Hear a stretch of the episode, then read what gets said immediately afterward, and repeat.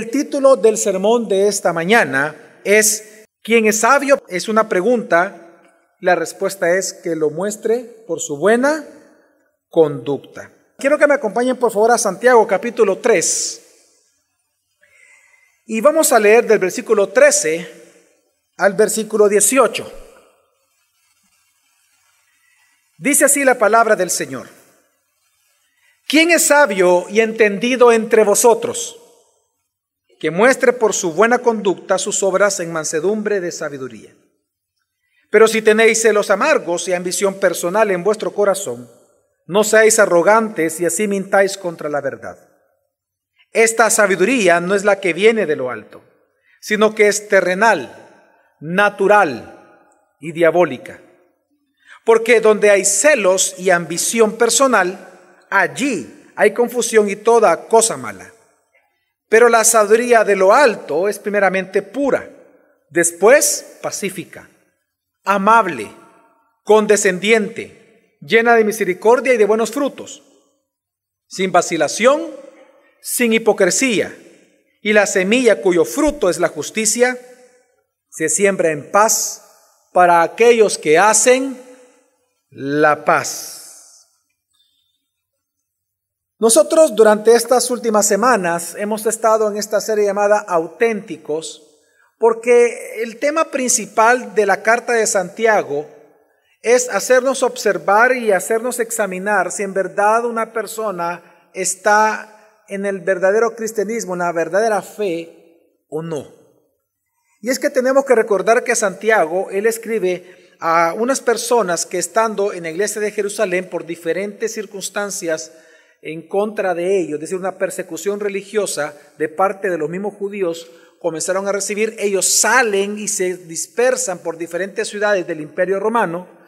Y Santiago, como era el pastor de Jerusalén, él escribe esta carta porque resulta que él comienza a escuchar que estos cristianos o personas que decían haber creído en Jesucristo, ahora que estaban en sufrimiento, resulta que estaban siendo desaprobados en sus pruebas de fe. Porque ellos estaban mostrando con su conducta que su vida estaba alejada del Evangelio. Es decir, el pastor Santiago, él comienza a observar que estos miembros de su iglesia, fuera de esta iglesia ya en diferentes ciudades, en lugar de mostrar una conducta conforme al Evangelio, está mostrando una conducta contraria al Evangelio. Entonces, Él les escribe esta carta para llamarlos al arrepentimiento y para ayudarles y para darles el mandamiento de que se examinen a sí mismos si están en la fe en el Señor o no están en la fe en el Señor. Por eso es que la tesis principal de Santiago en esta carta es que una fe sin obras es una fe muerta porque Él demuestra que es por las obras diarias que nosotros hacemos los cristianos que se observa el tipo de fe que nosotros tenemos. Así que la semana pasada comenzamos hablando que una primera obra que testifica o que te delata a ti y a mí el tipo de fe que tenemos, verdadera o falsa, auténtica o falsa, es nuestra forma de hablar. Si tú tienes una, un lenguaje santificado para hablar, una forma santificada de hablar, entonces eso demuestra que tú tienes una vida santa, una vida santificada, que tienes, tu vida ha sido redimida por el Señor, por el Santo. Pero si tu forma de hablar es insensata, entonces significa de que el Evangelio no ha nacido todavía en ti. Pero de igual manera, en este mismo sentido, ahora Santiago va a hablar de otra obra, ya no del lenguaje, ya no de la palabra, ya no de la forma de hablar, sino que hoy veremos que una de las obras que más te delatan a ti y a mí, si somos cristianos auténticos o no, es nuestra conducta. Mi objetivo en esta mañana es que tú puedas arrepentirte si observando tu conducta en el medio del sermón descubres que la sabiduría por la cual tú vives es una sabiduría terrenal, animal y diabólica y no la sabiduría de Dios o de lo alto, entonces tú necesitas arrepentirte. Y es que nosotros no podemos negar que en nuestro país donde nos encontramos, hermanos, muchos profesan ser cristianos por haber hecho la oración del pecador. Aquí en Latinoamérica es muy conocido esta, esta fórmula casi mágica que los cristianos muchos ocupan para hacerle pensar o sentir a la persona erróneamente que se ha convertido. La famosa oración de que, repite conmigo, Señor Jesús, Señor Jesús, eh, te confieso como mi Señor y Salvador personal. Gracias por haberme salvado y por darme vida eterna. Amén. Esta oración que se ha vuelto un cliché, que se ha vuelto un fetichismo en El Salvador, que se llama la oración del pecador, de alguna manera provoca que las personas sin arrepentimiento, sin entender el Evangelio, sin que se les predique el Evangelio, porque esa oración no es el Evangelio, sin que se les predique el Evangelio, se les hace ver de que ellos son cristianos. Entonces es muy normal que personas, habiendo, eh, habiendo hecho esta confesión a través de esta oración, ellos se congregan el domingo, pero cuando usted observa la vida de ellos, Usted, usted ve que cuando ellos tienen ya una interrelación, ya sea en su familia, en el trabajo, practicando algún hobby, algún deporte, o haciendo, o simplemente estando con unos amigos, lo que observamos es que su conducta no es acorde al Evangelio. Ellos dicen ser creyentes y ellos le dicen a usted que han recibido a Cristo, pero su conducta no es conforme al Evangelio. Tenemos el caso de varias personas de diferentes profesiones y, estoy hablando de personajes en El Salvador. Algunos de estos personajes, presidentes, personas que han dicho antes de cada lección, dicen, yo he recibido a Cristo, dicen. Yo he creído en Jesús como Señor y Salvador. He hecho la oración, dicen. Pero cuando usted observa la conducta de ellos, su conducta no es acorde al Evangelio.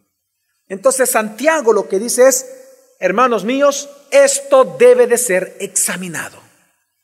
Y es lo que Santiago hace en este pequeño pero gran texto. Así que lo primero que él comienza a hacer en el primer versículo es a demostrar que la sabiduría de Dios se muestra por una conducta hermosa.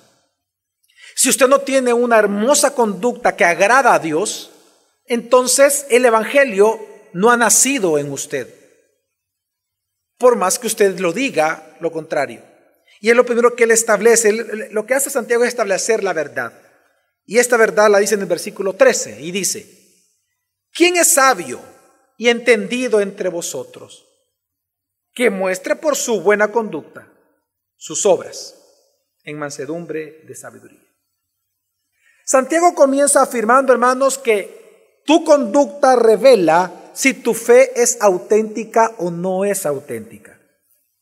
Si tu forma de vida muestra ser sabia, hermano, según lo ordenado por Dios en la creación, entonces tu cristianismo es auténtico.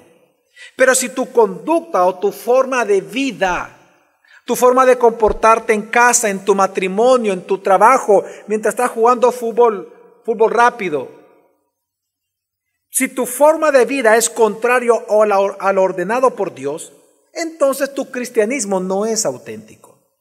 Quiero darles un ejemplo extremo de, de esto para poderme dar a entender eh, y explicar mejor lo que está hablando Santiago.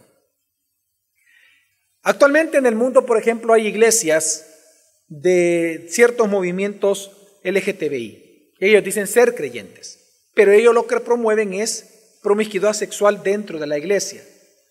Estos pseudo o autodenominados pastores tienen parejas del mismo sexo y casan a personas del mismo sexo. No de manera legal, pero es simbólico. En estos lugares, aunque ellos dicen que son cristianos, su conducta no es conforme al orden creado por Dios. ¿Cuál es el orden creado por Dios en una relación matrimonial genuina? Un hombre con una mujer. Ese es el orden que Dios creó. Entonces, una conducta contraria a ese orden no es producida por una fe auténtica. Por eso es que cuando una persona que ha practicado este tipo de comportamientos y conductas, hablando de la conducta, cuando se convierte al Evangelio, la conducta cambia. Claro que va a tener tentaciones, pero la conducta cambia de tal manera que después puede casarse y tener hijos y no hay problema. Y él es un, hermano nuestro redimido por el Señor. Y así como usted lucha con no decir malas palabras, él lucha con otro tipo de tentaciones, él o ella. Pero su conducta cambió. Entonces, lo que está diciendo Santiago, ocupando este caso extremo, es que tu conducta siempre va a reflejar el tipo de fe que tú tienes. O una fe auténtica o una falsa fe. O un cristianismo auténtico o un cristianismo falso. Así que por eso es que él comienza hasta con cierto sarcasmo. Y él dice, ¿quién es sabio y entendido entre vosotros? Le dice a los que él les está escribiendo. Claro, porque varios de ellos decían que eran personas sabias. Entonces él dice, ¿quién es sabio? Aquí la palabra sabio es interesante porque la palabra sabio significa instruido, experto o perito, valuador, por ejemplo. La palabra perito significa un experto. Entonces, esto, esta es la palabra que Santiago está ocupando acá para, para decir una persona sabia. la palabra sabio, cuando él dice quién es el sabio, es decir, quién es un perito, un experto, un instruido. Y luego pregunta, ¿quién es un entendido? La palabra entendido es alguien inteligente, letrado, docto en conocimiento. Así que cuando él pregunta, ¿quién es sabio y entendido entre los cristianos? Lo que él está preguntando de manera muy simple es que una persona sabia es alguien que sabe aplicar la palabra de Dios a las cosas más cotidianas del día a día. Eh, eh, una persona sabia es una persona que leyendo la escritura, estudiando la escritura, cualquier situación que se le presente, aunque genere emociones, pero sus decisiones van a demostrar que él conoce la escritura y él va a tratar de que sus acciones sean conforme a la escritura en cualquier caso hasta lo más simple. Supóngase que usted compró un buen café y es el único que tenía, usted tiene ganas de tomar un café y aparece su esposa, aparece su esposa, aparece sus hijos y le dice, ¡Ah, regálame este café. Y usted quería tomar ese café. O usted dejó un pastel en el refri y usted solo quería comer para la noche y resulta que llegó y que se lo ya no está, desapareció, un extraterrestre se lo llevó. Y porque nadie quiere reconocer, ¿verdad? ¿Qué pasó? ¿Usted qué va a hacer? ¿Se va a encender en ira? ¿Sabrían del mundo que se le dice a usted? Véngate de ellos. O usted es una persona sabia, que usted sabe que dice la escritura, pasa por alto la ofensa, el sabio. Entonces usted dice, ok, ni modo, ¿qué pasó? Pues me lo comieron, no lo vuelvan a hacer, ya. Eh, eh, la persona sabia en la Biblia es una persona que sabe aplicar la palabra en cosas cotidianas. Entonces, ¿qué está preguntando Santiago? Santiago lo que está preguntando entonces, ¿quién es sabio según la norma de Dios? En otras palabras, ¿quién es creyente entre ustedes? Y esa pregunta si la entendemos mejor. ¿Quién es cristiano aquí? ¿Quién es creyente? Pregunta Santiago. Bueno, que demuestre por su buena conducta que lo es. Porque una fe sin obras, una fe muerta. Tú puedes decir que eres cristiano, pero si no hay conducta cristiana, no eres cristiano. Mire, lo que Santiago está haciendo es como aquello que nosotros decimos en El Salvador, ¿verdad? Que si un animal camina como pato, grana como pato, vuela como pato, eh, come como pato, se baña como pato, ¿qué es, hermanos? Pato. es lo que él está diciendo aquí. Si tú como persona, aunque digas que eres cristiano, Tú, hablas como un inconverso, eh, decides como un inconverso, eh, eh, haces negocios como un inconverso, tratas a tus hijos como un inconverso, tu relación con tu esposo y con tus hijos es como lo de un inconverso. ¿Qué eres? Inconverso. no hay de otra. Y es lo que está haciendo Santiago. Y es que es interesante porque la palabra bueno, cuando él dice que muestra por su buena conducta, esta palabra bueno significa adecuado, una conducta adecuada, hermosa o buena moralmente. Es decir, lo que Dios está enseñando en este versículo 13 del capítulo 3 de Santiago es que la fe auténtica es la única que produce un estilo de vida hermoso a los ojos de Dios que solo la fe auténtica va a producir que tu conducta se adecue hermosamente a la palabra del Señor. Por lo tanto, si esa conducta no está en ti, es porque el Evangelio no está en ti. Y es que, aunque no lo voy a explicar hoy, hermanos, en esta mañana, sino que en los siguientes sermones va a quedar mucho más claro lo que le voy a mencionar, me voy a adelantar a un punto bien importante en la carta.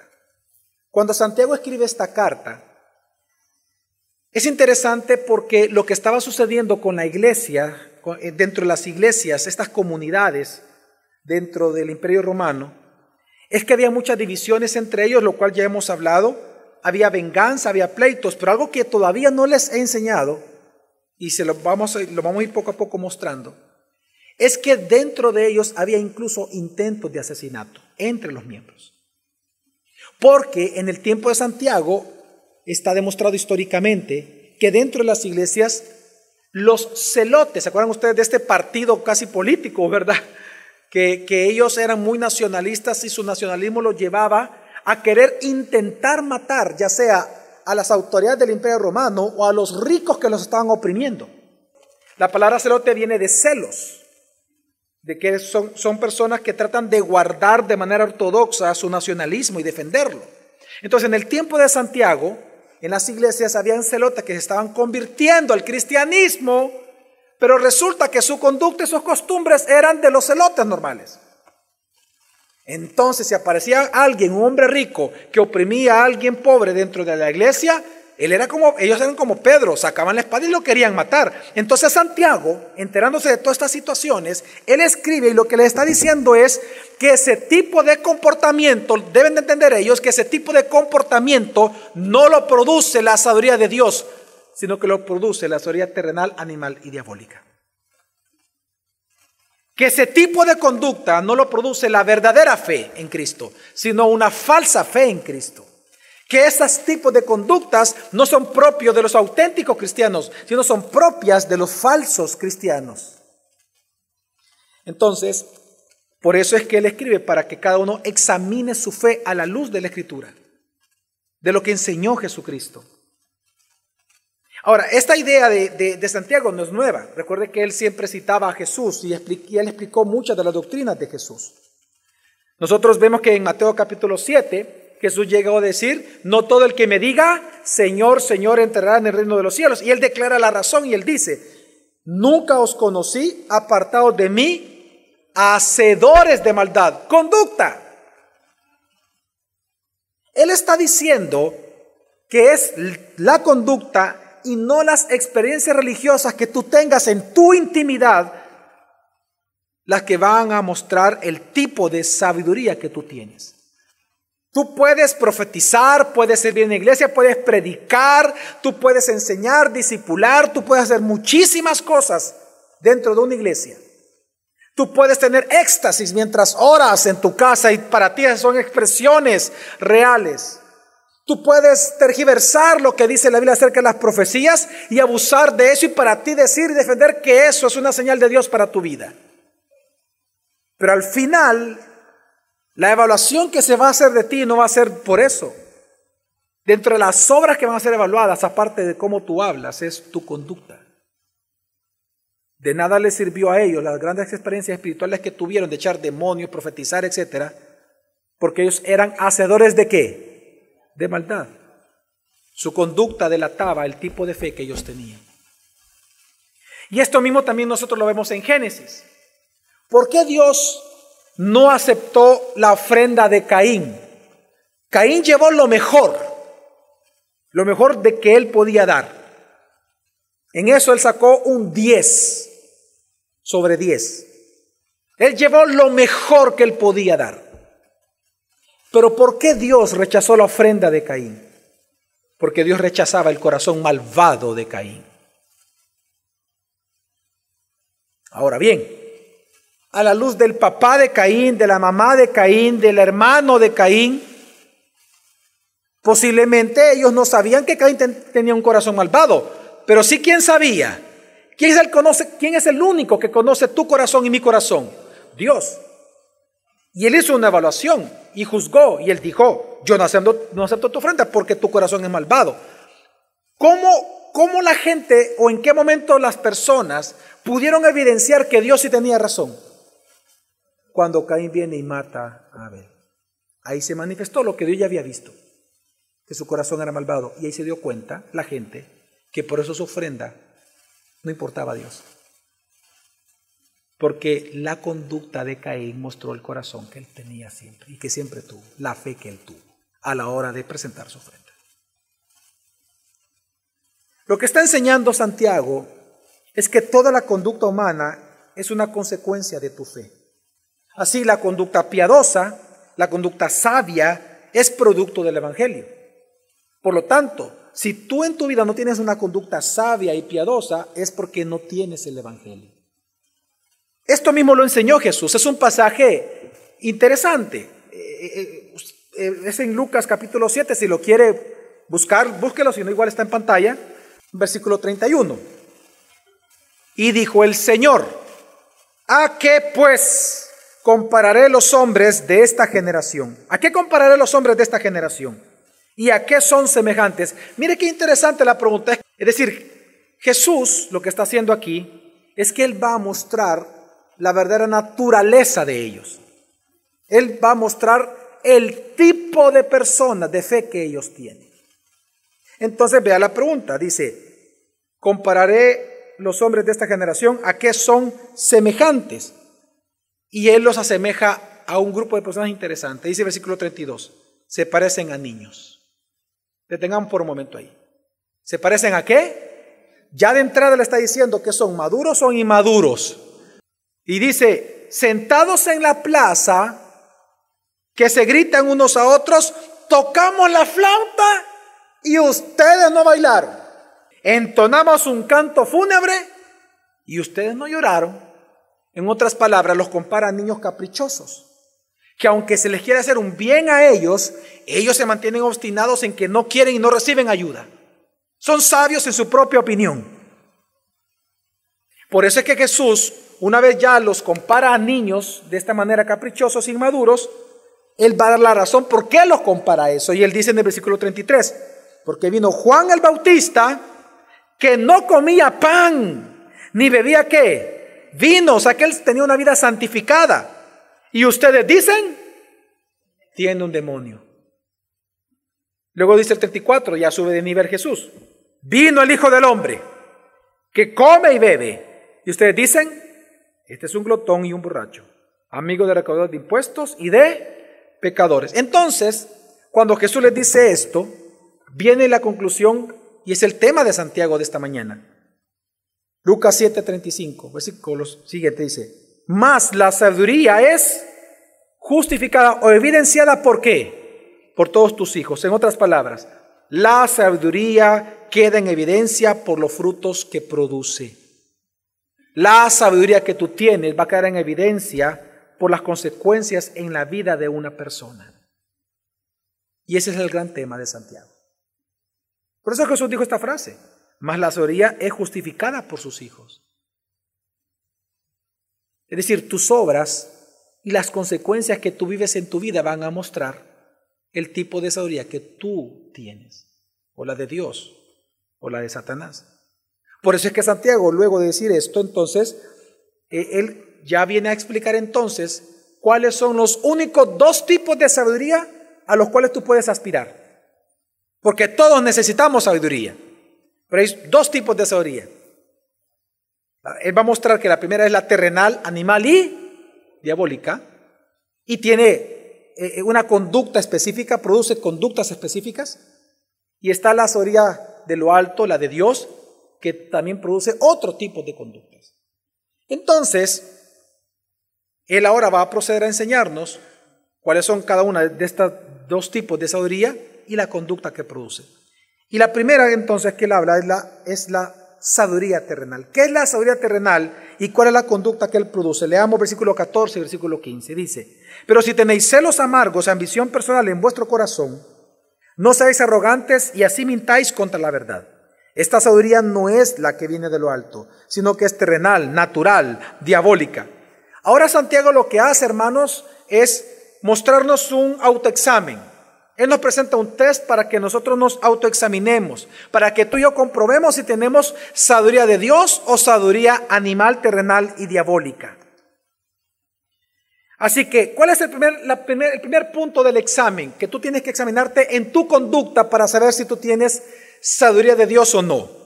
¿Qué dice? Pero sí que tenéis celos amargos y ambición personal en vuestro corazón, no seáis arrogantes y así mintáis contra la verdad.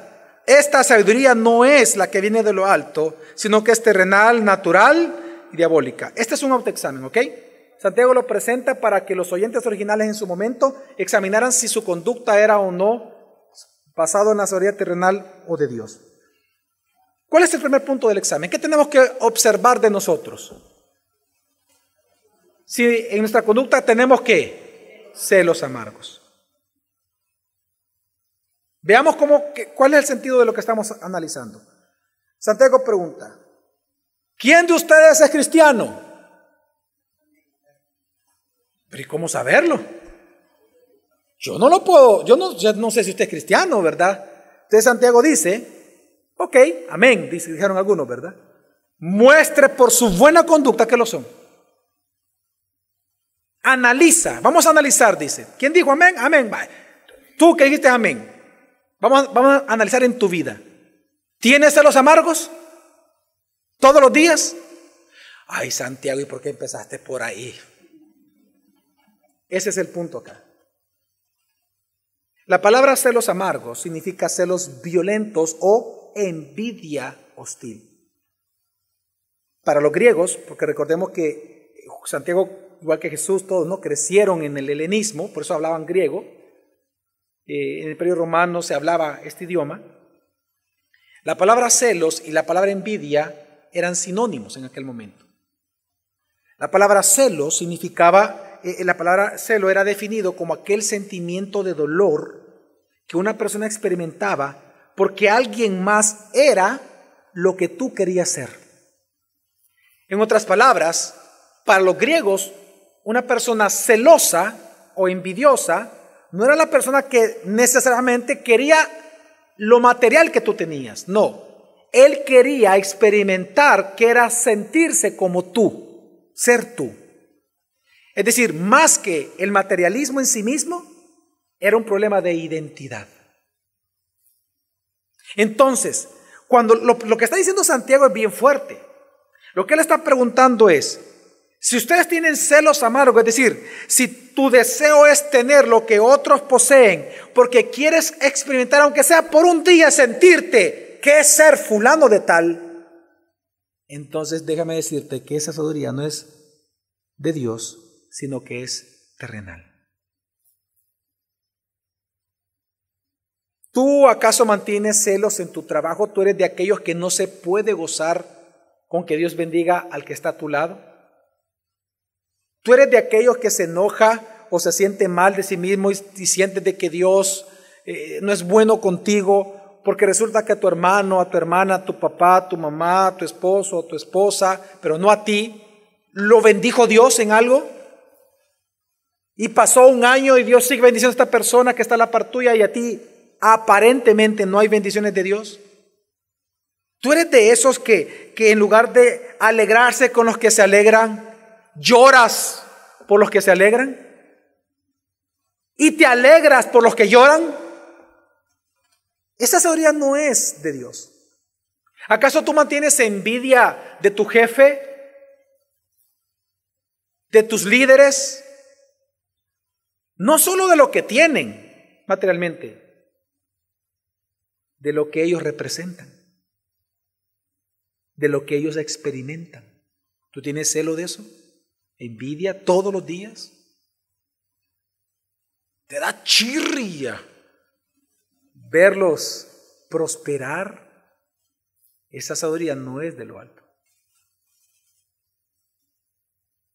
Es un corazón lleno de tinieblas.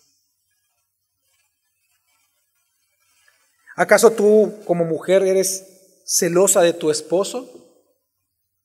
Es que usted puede decir, ay pastor, ¿y qué mujer no es celosa? Pero es que las cristianas son bien astutas. Las cristianas dicen, no, es que yo, no, no, es que yo no tengo celos de mi marido, yo confío en él. De quien desconfío son de las otras. Al final es lo mismo. Usted está desconfiando de su marido. Igual los hombres. Y los hombres son peores que las mujeres. La mujer lo que pasa es que es más constante, pero el hombre cuando tiene celos casi siempre es un celo embrutecido, sin razón alguna, y actúa con violencia. ¿Tú tienes celos en el ministerio? en tu ministerio, a la iglesia donde perteneces, eso no es sabiduría de lo alto. Y Santiago te pide que lo examines y que seas sincero. En segundo lugar, él dice ambición personal en vuestro corazón, es decir, los motivos que hay en tu corazón, ¿por qué tú sirves en el ministerio que sirves? Hay personas que como Caín manifiestan lo que hay en su corazón cuando son disciplinados, por ejemplo. De repente viene un diácono o viene un pastor y le dice a él, mira, tú ya no puedes seguir sirviendo en esta área porque ha mostrado eh, indisciplina en esto y por lo tanto tenemos que disciplinarte en eso. Esas personas les afecta tanto la disciplina, no lo ven como una bendición de Dios, que comienzan a, hablar mal de la persona, ya no lo ven igual, eh, eh, se ponen así como que mal frente a ellos, es decir, su lenguaje corporal, sus palabras, todo cambia. Y hablan mal de los demás o de quienes los disciplinaron. ¿Qué está mostrando esa persona? La razón por la cual lo disciplinaron. Entonces, Santiago está diciendo que si tú tienes celos amargos, ambiciones personales y tercero, dice, arrogantes, es decir, personas que presumen de sí mismas mientras hablan mal de los demás, esa sabiduría no es de lo alto. Y es que cuando él habla de personas arrogantes, Dios lo que está afirmando acá es que si alguien presume de sí mismo, cualquier cosa, de sí mismo, pero a su vez, mientras está presumiendo de sí mismo, lo hace hablando mal de otros o queriendo hacer ver mal a los demás, entonces esa persona está mintiendo contra la verdad. Ahora, esta frase, mintiendo contra la verdad, es interesante. Lo que está diciendo Santiago, lo que se refiere es esto. Si una persona, porque es que él ya definió la palabra verdad en los capítulos anteriores, que es la palabra, es el Evangelio. Entonces le está diciendo lo siguiente, si tú dices que eres evangélico, que tú, que, que tú tienes el Evangelio en ti, pero tú eres una persona que eres presumida, todo el tiempo hablas de, yo tengo 50 años de ministerio, yo tengo tantas cosas aquí, tengo esto, otro, hay arrogancia en ti. Tengo tantos años de trabajar, yo te puedo doblar la vida tuya, tú puedes ser mi hijo, etcétera, etcétera. Si tú eres una persona arrogante, pero tú dices que el Evangelio está en ti, y eres un arrogante, y mientras muestras tu arrogancia lo haces hablando mal de otros para tú verte mejor que ellos, entonces tú estás mintiendo contra el Evangelio, porque el Evangelio no está en ti. Es lo que está diciendo Santiago. Así que la idea de Santiago es que si alguien dice haber creído en el Evangelio, pero los frutos de este Evangelio no están presentes, entonces él está mintiendo. No tiene el Evangelio. Pero entonces Santiago define este tipo de sabiduría como es, porque si no es de lo alto, entonces, ¿qué tipo de sabiduría es? Y él dice, es terrenal, es animal y es diabólica. Terrenal, ¿por qué le llama terrenal? Porque se refiere a que es de este mundo, es propia de esta cultura. Número dos, le llama animal porque es natural, es decir, no es espiritual es contraria al espíritu, no a favor del espíritu. Por eso se llama animal, es contraria al orden creado por Dios. Pero también es una sabiduría diabólica, es decir, demoníaca. Ahora, la pregunta, ¿qué tipo de conducta produce esta sabiduría animal, terrenal y diabólica? Dice el versículo 16. Porque donde hay celos y ambición personal, allí hay qué? Es lo que produce confusión y toda cosa mala. La palabra confusión aquí que está ocupando Santiago es rebelión, disturbio público, político, económico, etc. Así que lo que él está diciendo es, es la sabiduría terrenal la que va a causar, en lugar de paz en tu matrimonio, es lo que causa guerra en tu matrimonio. Es la sabiduría terrenal, animal y diabólica que en lugar de perdonarse después de un pleito, lo que hace es provocar divisiones. No levanten su mano, pero ¿cuántos matrimonios de los que están aquí en este momento, personas casadas, cuando discuten con su pareja, acostumbran a dormirse molestos y se levantan al siguiente día todavía molestos con su pareja? Y lo peor que piensan todo este tiempo, todo ese tiempo piensan cosas como, ve, yo no tengo por qué de hablarles, eh, esta, ella me ofendió o él me ofendió. Ese pensamiento, esa conducta que tú estás mostrando frente a tu esposo o tu esposa es animal, terrenal y diabólica. Porque la sabiduría según Dios no te dice guarda rencor. Dice, no se ponga el sol sobre vuestro enojo. Te dice, hay que aprender a pasar por alto la ofrenda. Te dice que si tú presentando tu ofrenda en el altar te recuerdas que tu hermano tiene algo contra ti, ¿qué tienes que hacer? Ve y arréglate primero con él y luego presenta tu ofrenda. Esa es la sabiduría de Dios. Tu conducta tiene que ser conforme a ella, si eres cristiano. Pero si no, va a ser conforme al mundo. Te pegan una mejilla, yo te voy a reventar las dos. Tú me pegaste a mí en la chimpinilla, pues yo te voy a quebrar las dos piernas. No, vos no me hablas. Ay, vos no sabes con qué te estás metiendo. Un mes te voy a dejar de hablar.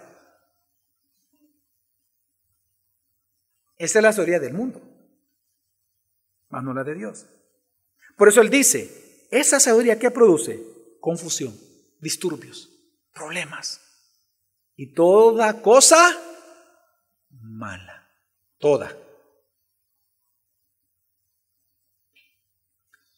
Ahora, en contraste a esta sabiduría, ¿cómo es o qué es la sabiduría de Dios, la sabiduría de lo alto, como le llama, y cuál es la conducta que ésta produce? Bueno, dice el versículo 17. Pero la sabiduría de lo alto es primeramente pura. Ahí está el examen. ¿Cómo saber si tú tienes sabiduría de Dios o no? ¿Qué virtud tienes que encontrar en tu conducta diaria? ¿Cuál es la primera? Pureza, claro, pureza. ¿Qué es eso? Es una conducta santa, santificada. La palabra aquí, puro, significa lo que no está contaminado con el mundo. Así que Santiago está enseñando que vivir bajo la sabiduría de Dios produce que tú vivas separándote constantemente de la corrupción del mundo. No es que te salgas del mundo porque no puedes, es que no participes de su corrupción. Y luego de esto leemos que hay varias virtudes. Dice, Voy a leer todo, dice, pero la sabiduría de lo alto es primeramente pura. Después, ¿qué dice, hermanos? Pacífica, amable, condescendiente, llena de misericordia y de buenos frutos, sin vacilación, sin hipocresía. Ok, en, estas, en esta cantidad de palabras, realmente lo que estamos encontrando son tres grupos de virtudes. Lo que hace Santiago literariamente es que él une estas palabras. Para darme explicar, ¿Cuántos de ustedes han jugado alguna vez? En mi tiempo se llamaba bachillerato stop. ¿Verdad? Por cierto, ¿quién era bueno en eso? Levanten la mano los que eran buenos en eso. Mire, yo fui maleta en eso. Pero malo, vale. Fíjese. Para aquellos que no saben lo que es bachillerato stop, le voy a explicar. Es, eh, bachillerato stop consiste en poner diferentes eh, géneros de, de, de palabras, pero que tienen que comenzar con la misma letra, por ejemplo, ya de manera intelectual, de manera formal, tiene un nombre, se llaman aliteraciones. Ah, lo vio, aliteraciones. Ok, una aliteración es un grupo de palabras que comienzan con la misma letra. Lo que, lo que hace aquí Santiago cuando leemos pacífico, amable, condescendiente, estas tres palabras en griego comienzan con la letra epsilon. Es una aliteración lo que le está haciendo acá. Es, como un bachillerato stop, ¿verdad? Entonces, él está agrupando tres palabras, pero bajo un mismo concepto. Entonces, ¿qué, ¿qué está diciendo él, por ejemplo, acá? Él está diciendo que la sabiduría según Dios va a producir, en primer lugar, tres tipos de virtudes que son complementarias entre ellas en tu vida. Tres tipos de, o sea, tres virtudes en tu conducta. Número uno, vas a ser pacífico. Es decir, que en la medida que tú caminas y te relacionas con tu jefe, con, tus hermanos de la iglesia, en tu casa, con tu familia, tú eres un hombre que provoca bienestar y paz. En segundo lugar, la palabra amable significa una persona gentil e indulgente, es decir, una persona que es paciente con aquellos que han tenido leves desviaciones de rectitud moral. En buen salvadoreño no se acaban al pecador. Al hermano pecador no se lo acaban, sino que le tienen paciencia.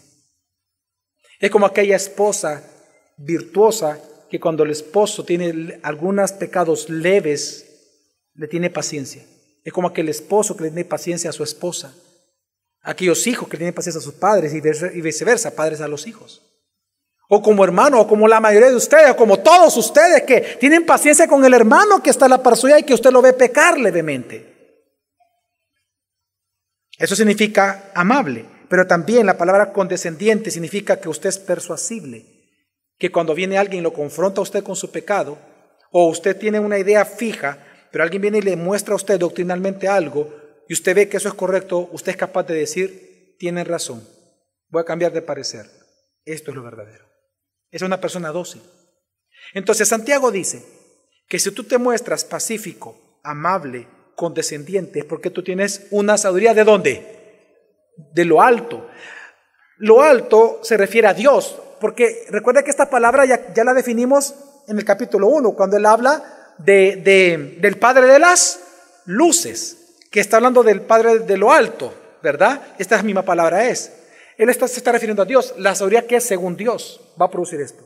Pero luego de esta aliteración viene y pone otra y dice, llena de misericordia y de buenos frutos. Aquí está hablando de tener esa, esa, esa bondad y compasión por aquel que está pasando un problema. Pero luego dice otra aliteración de dos palabras y es sin vacilación y sin hipocresía. Sin vacilación significa imparcial, no divisivo. La sabiduría de Dios se va a manifestar en tu vida porque tú no vas a ser una persona que causa divisiones nunca. Por más que te digan, no vas a participar de eso. Ni tú lo vas a provocar. Una persona sin vacilación es una persona imparcial, no divisible. Nunca provoca divisiones o facciones de todo un grupo. Mejor se prefiere quedarse callado a generar división en un grupo. No significa que no va a exhortar a un hermano en contra del pecado. No, no, no, eso es otra cosa. Porque no va a ser hipócrita. Sino que es una persona que aún teniendo la oportunidad de provocar división, no lo va a hacer. Y por eso luego dice sin hipocresía, porque no va a ser hipócrita, sino que va a ser sincero y genuino. Así que hermanos, si estas virtudes en su conducta se manifiestan, gloria al Señor. Porque significa entonces que usted es un hijo de Dios. Usted es cristiano. Somos hermanos. Santiago nunca, hermano, Santiago nunca está hablando que usted va a tener una vida perfecta. Ese no es el punto de Santiago. Él está, él está hablando de su conducta diaria, de sus costumbres, de su perseverancia.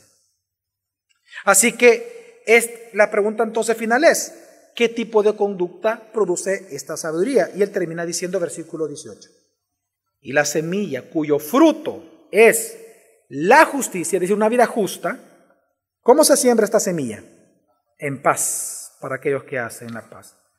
Y con esto él hace un contraste con lo que causa la sabiduría terrenal animal y diabólica, que produce división y pleitos. Y él dice, la sabiduría de Dios no. La sabiduría de Dios no te divide con nadie, te une. ¿Alguien habló mal de ti? Bueno, tú vas a ir donde él tú hablaste mal de mí, ¿por qué lo hiciste? No, no he hablado mal de ti, no has hablado mal de mí. No, ok, yo te creo, no preocupes. Ya, ya, gracias. Ya. Se arreglan las cosas. Se arreglan. La sabiduría de lo alto te va a llevar a perdonar, a buscar resolver las situaciones. La terrenal animal y diabólica a callarte. No es que el pastor me dijo tal cosa y me cayó mal porque no, es que está equivocado, es que me sentaron y no sé qué, me disciplinaron y no sé qué. Y te resientes y, pones esa, cara de, dolor cuando hablas o de, o de orgullo cuando uno se acerca a ti. ¿Por qué no vienes y hablas? Tu conducta no es según Dios, es según el diablo. Es lo que está diciendo Santiago. Bueno, Dios es su palabra. Entonces, por eso como lo dije al inicio, Santiago lo que está demostrando que una conducta piadosa es producto del Evangelio. Por lo tanto, si tú no tienes una vida piadosa, es porque no tienes el Evangelio. No te engañes a ti mismo. ¿Cómo es tu vida? Amigo, amiga que estás aquí. Persona que dice que es mi hermano y hermana ¿Cómo es tu vida? ¿Cuáles son las evidencias, los frutos y las consecuencias a tu alrededor que tu conducta produce? ¿Cuáles son las consecuencias que tu conducta produce, por ejemplo, en tu matrimonio? ¿Qué produce tu conducta en tu matrimonio? ¿Qué produce tu conducta en tu trabajo? ¿Qué produce tu conducta en el ministerio a los demás? Tu conducta, ¿qué produce? Arrepiéntete. ¿Acaso tu estilo de vida te está llevando al arrepentimiento diario o asumes que no eres tan malo? Y por eso tú no oras. Porque me imagino que todos aquí, toditos, ayer en el día, en la noche, en la mañana, en el día, no sé, todos le pidieron a Dios perdón por sus pecados. Porque si usted no oró, pidiendo a Dios por sus pecados, usted es el que está mintiendo contra la verdad, siendo mentiroso a Dios. Entonces, por eso te pregunto, ¿Tu estilo de vida personal te lleva al arrepentimiento diariamente? ¿O tu estilo de vida te hace sentir que tú no eres tan malo? Que los otros son los malos, no tú. Tu forma de vivir, tu forma de trabajar, tu forma de ser mamá, de ser papá, de ser jefe, reflejan un sometimiento a las instrucciones de Dios o un sometimiento a las instrucciones de tu carne o de tu cultura? Solo tú puedes responder esa pregunta. Entonces, para finalizar, ¿cómo crecer en la sabiduría de lo alto, en la sabiduría de Dios? Quiero darte nada más dos, dos consejos. El primero de ellos, cree en Jesucristo con arrepentimiento. Amigo y amiga, todos nacemos separados de Dios. Eso significa que nadie por su propio esfuerzo, nadie puede conocer a Dios y alcanzar sabiduría. Solo Dios puede hacerte sabio a ti y a todos los seres humanos si Él quiere. Pero por tanto, esta sabiduría divina, Dios la encarnó en la persona de Jesucristo, fue personificada la sabiduría en Jesucristo. Significa entonces que la sabiduría de Dios en nosotros y en ti comienza con el Evangelio. Significa que tienes que ir a la cruz. Porque si tú reconoces que tú eres pecador y que Jesucristo es redentor, eso es el principio de tu sabiduría. Esa es la sabiduría, esa es la razón de ser de la sabiduría, llevarte a aquel que es la sabiduría, la sabiduría. ¿Tú quieres ser sabio en la sabiduría de Dios? Entonces, hermano, comienza con el evangelio. Persevera en el evangelio porque la sabiduría de Dios llegará a ser plena con el Evangelio. La sabiduría de la humanidad, de tu familia, de tu matrimonio comienza en la cruz.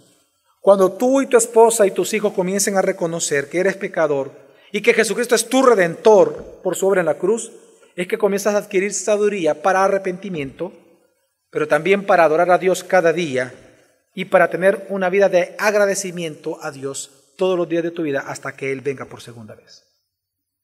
Santiago en el capítulo 1, versículo 5, él dice, pero si alguno de vosotros se ve falto de sabiduría, que la pida a quién? A Dios, el cual da a todos como, hermanos, abundantemente y en segundo lugar, sin reproche. Abundantemente significa de manera simple, directa, sin egoísmo. Dios te la va a dar, pero sin reproche. Me encanta porque vemos la gracia de Dios. Sin reproche significa que Él no te va a criticar ni va a culpar a nadie que se la pida.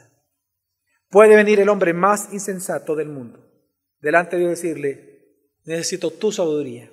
Y Dios sin reproche, sin culparlo y sin criticarlo, le va a dar sabiduría.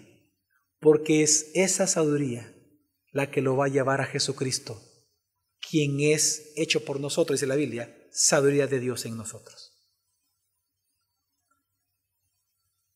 Así que yo no sé si tú ves el amor de Dios por ti en que Dios, a través de Santiago, nos dice, tengo una vida santa, tengo una vida sabia, tengo una buena conducta, pero a la vez Él sabe que tú y yo, por nuestro esfuerzo, no podemos lograrlo.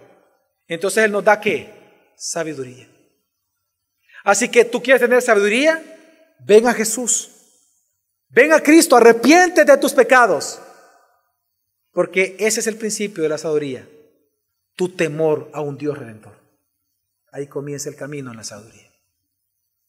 Y en segundo lugar, para crecer en esta sabiduría de lo alto, no solamente debes de creer en Jesucristo, sino que debe de crecer, ahora en Cristo debe de crecer en el conocimiento de Él. En 1 Corintios capítulo 3, versículo 18 dice el apóstol Pablo, nadie se engaña a sí mismo. De los de gracia sobre gracia, nadie se engaña a sí mismo. Si alguno de vosotros de la iglesia, gracia sobre gracia, se cree sabio en este siglo, hágase ignorante.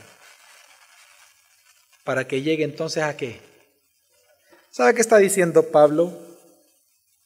Deja de creer y confiar en lo que la cultura o tu carne afirma como verdades y comienza a confiar en la Biblia, que sí establece las verdades de Dios. Ya no seas sabio en el mundo. No, ya no. Ya no seas docto en el mundo. Tiene que ser entendido eso en los tiempos, eso sí. Pero dice, abandona la sabiduría del mundo y comienza a ser sabio en la sabiduría de Dios. Crece en el conocimiento de Cristo crece en la palabra. ¿Por qué? Porque el Espíritu Santo toma de la palabra para que actuemos y tengamos una conducta que glorifique al Señor. Amén. Si tú estás pasando serias dificultades en tu vida, hermano y hermana, amado hermano y amado hermana, sé sabio. Y pregúntate, ¿quién es sabio y entendido entre nosotros, de los que están sufriendo? La respuesta es que muestre por su buena conducta sus obras en mansedumbre de sabiduría.